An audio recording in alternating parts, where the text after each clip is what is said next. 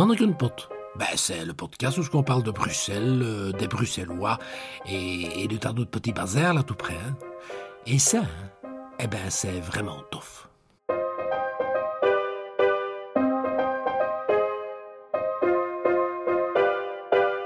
Bienvenue à l'écoute de Mannequin Pot, le podcast qui explore pour vous toutes les subtilités du langage bruxellois. Nous avons déjà eu l'occasion de l'évoquer à plusieurs reprises lors des épisodes précédents, l'alchimie linguistique de cette ville reste un grand mystère. Voilà bien longtemps que Bruxelles est un carrefour culturel dans lequel se sont produits des télescopages linguistiques impressionnants. Ajoutons à cela un autre phénomène typiquement bruxellois, la traduction surréaliste. On en trouve d'innombrables exemples dans les noms de rues. Citons par exemple la Coupe d'or, en flamand Guldenkop, traduite en tête d'or, ou encore le phoque, en flamand Zeehond, qui se métamorphose en chien marin.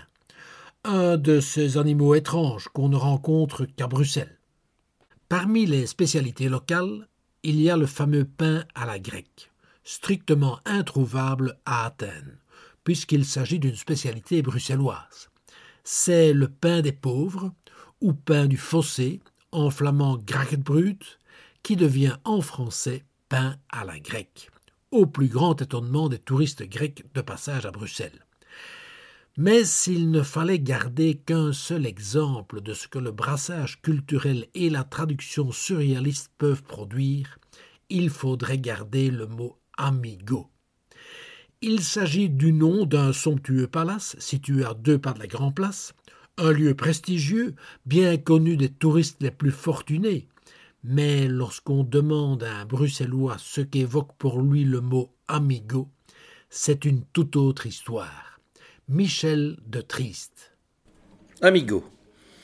Euh, je peux me tromper, mais l'amigo, ça me fait penser en fait euh, à l'hôtel Amigo, euh, mais avant se trouvait à la place de cet hôtel euh, une prison.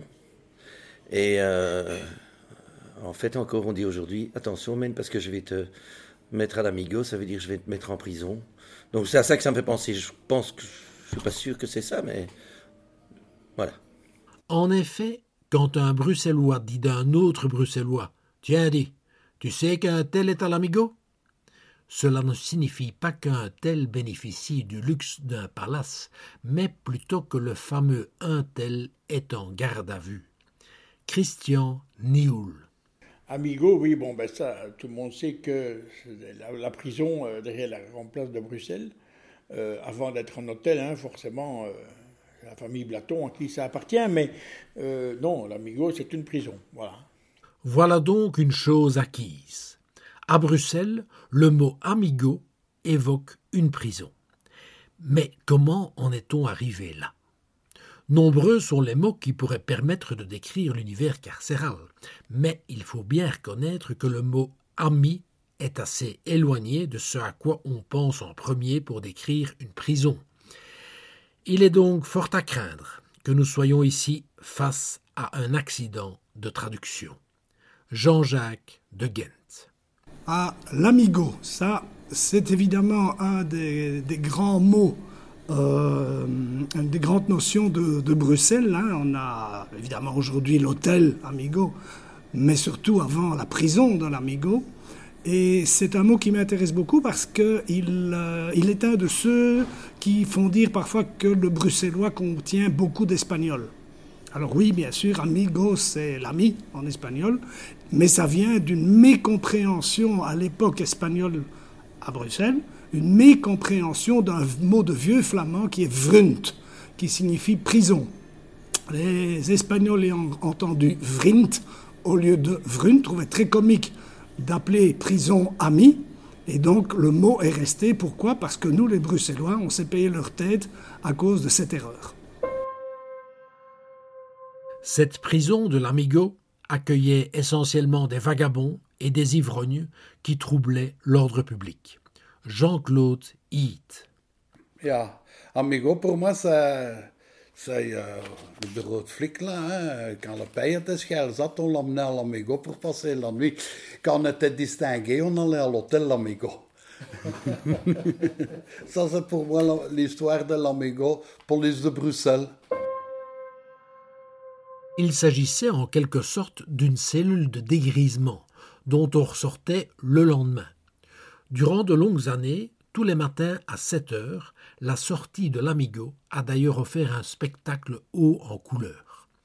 Un bistrot voisin dont les clients bénéficiaient de cette attraction matinale s'appelait d'ailleurs le Steen Matras, c'est-à-dire le matelas de pierre. On peut donc dire qu'à Bruxelles, l'Amigo a pris une dimension quasiment proverbiale. Josque Malbeek. Oui, l'amigo, évidemment, c'est quelque chose qui représente beaucoup pour les Bruxellois. D'ailleurs, il y a même euh, un, fameux proverbe bruxellois, une pensée qui dit que si tu n'as pas passé une nuit à l'amigo, eh ben, tu n'es pas un vrai Bruxellois. Évidemment, en étant dans un état de z'atlapitude avancé. Et moi, je trouve ça un petit peu discriminant parce qu'il y a des prisons en forêt qui sont très très bien aussi pour dormir quand tu es un peu forcé sur la bouteille. Mais l'Amigo n'a pas accueilli que des ivrognes anonymes. On y a également vu passer des visiteurs de marque dont l'un des plus célèbres est sans nul doute Karl Marx, qui a été emprisonné avec son épouse à l'Amigo en 1848, avant de quitter Bruxelles. Alors que l'ancienne prison de l'Amigo a laissé place à un palace somptueux, le mot Amigo désigne encore, par extension, le commissariat de la police de Bruxelles de la rue du Marché au Charbon, voisin immédiat de l'hôtel. Écoutons à ce sujet Alain Van Brussel. Amigo, ça me dit plus que quelque chose parce que, en fait, en étant ancien policier à Bruxelles, j'ai travaillé rue Marché au Charbon et je me rappelle un jour, euh, on avait, c'était en pleine semaine, en plein après-midi, en plein été, je pense, ils avaient ramassé euh, une bande de, de, gens, Hare Krishna, comme ça, qui, euh, des, des, soi-disant moines hindous, tibétains, je ne sais pas. Et ils avaient tapé toute cette bande à l'amigo pour mendicité, des machins pareils.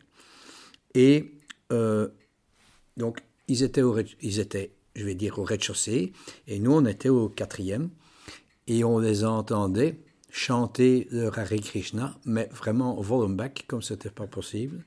Mais on a surtout pensé aux gens de l'hôtel Amigo. Parce que l'hôtel Amigo, il était, je vais dire, on aurait presque vu, euh, on voyait, on aurait presque vu sur le, radio réveil dans les chambres de l'hôtel, tellement cet hôtel était proche de notre bâtiment. Et on s'est dit, ces, ces gens ont payé je ne sais pas combien de milliers de francs, puisque c'était encore en France cette époque-là, pour euh, se faire euh, emmerder par une bande d'Hare Krishna. Et ça me, ça me fait marrer. Et donc c'est ça qui me fait penser à l'Amigo. J'espère que l'écoute de cet épisode vous aura permis d'un petit peu mieux percevoir toute cette subtile alchimie linguistique qui est une des singularités de cette ville. Au micro, Philippe Baudot, je vous dis à très vite à l'écoute de Mannequin Pot, le podcast qui vous dit tout sur l'esprit bruxellois.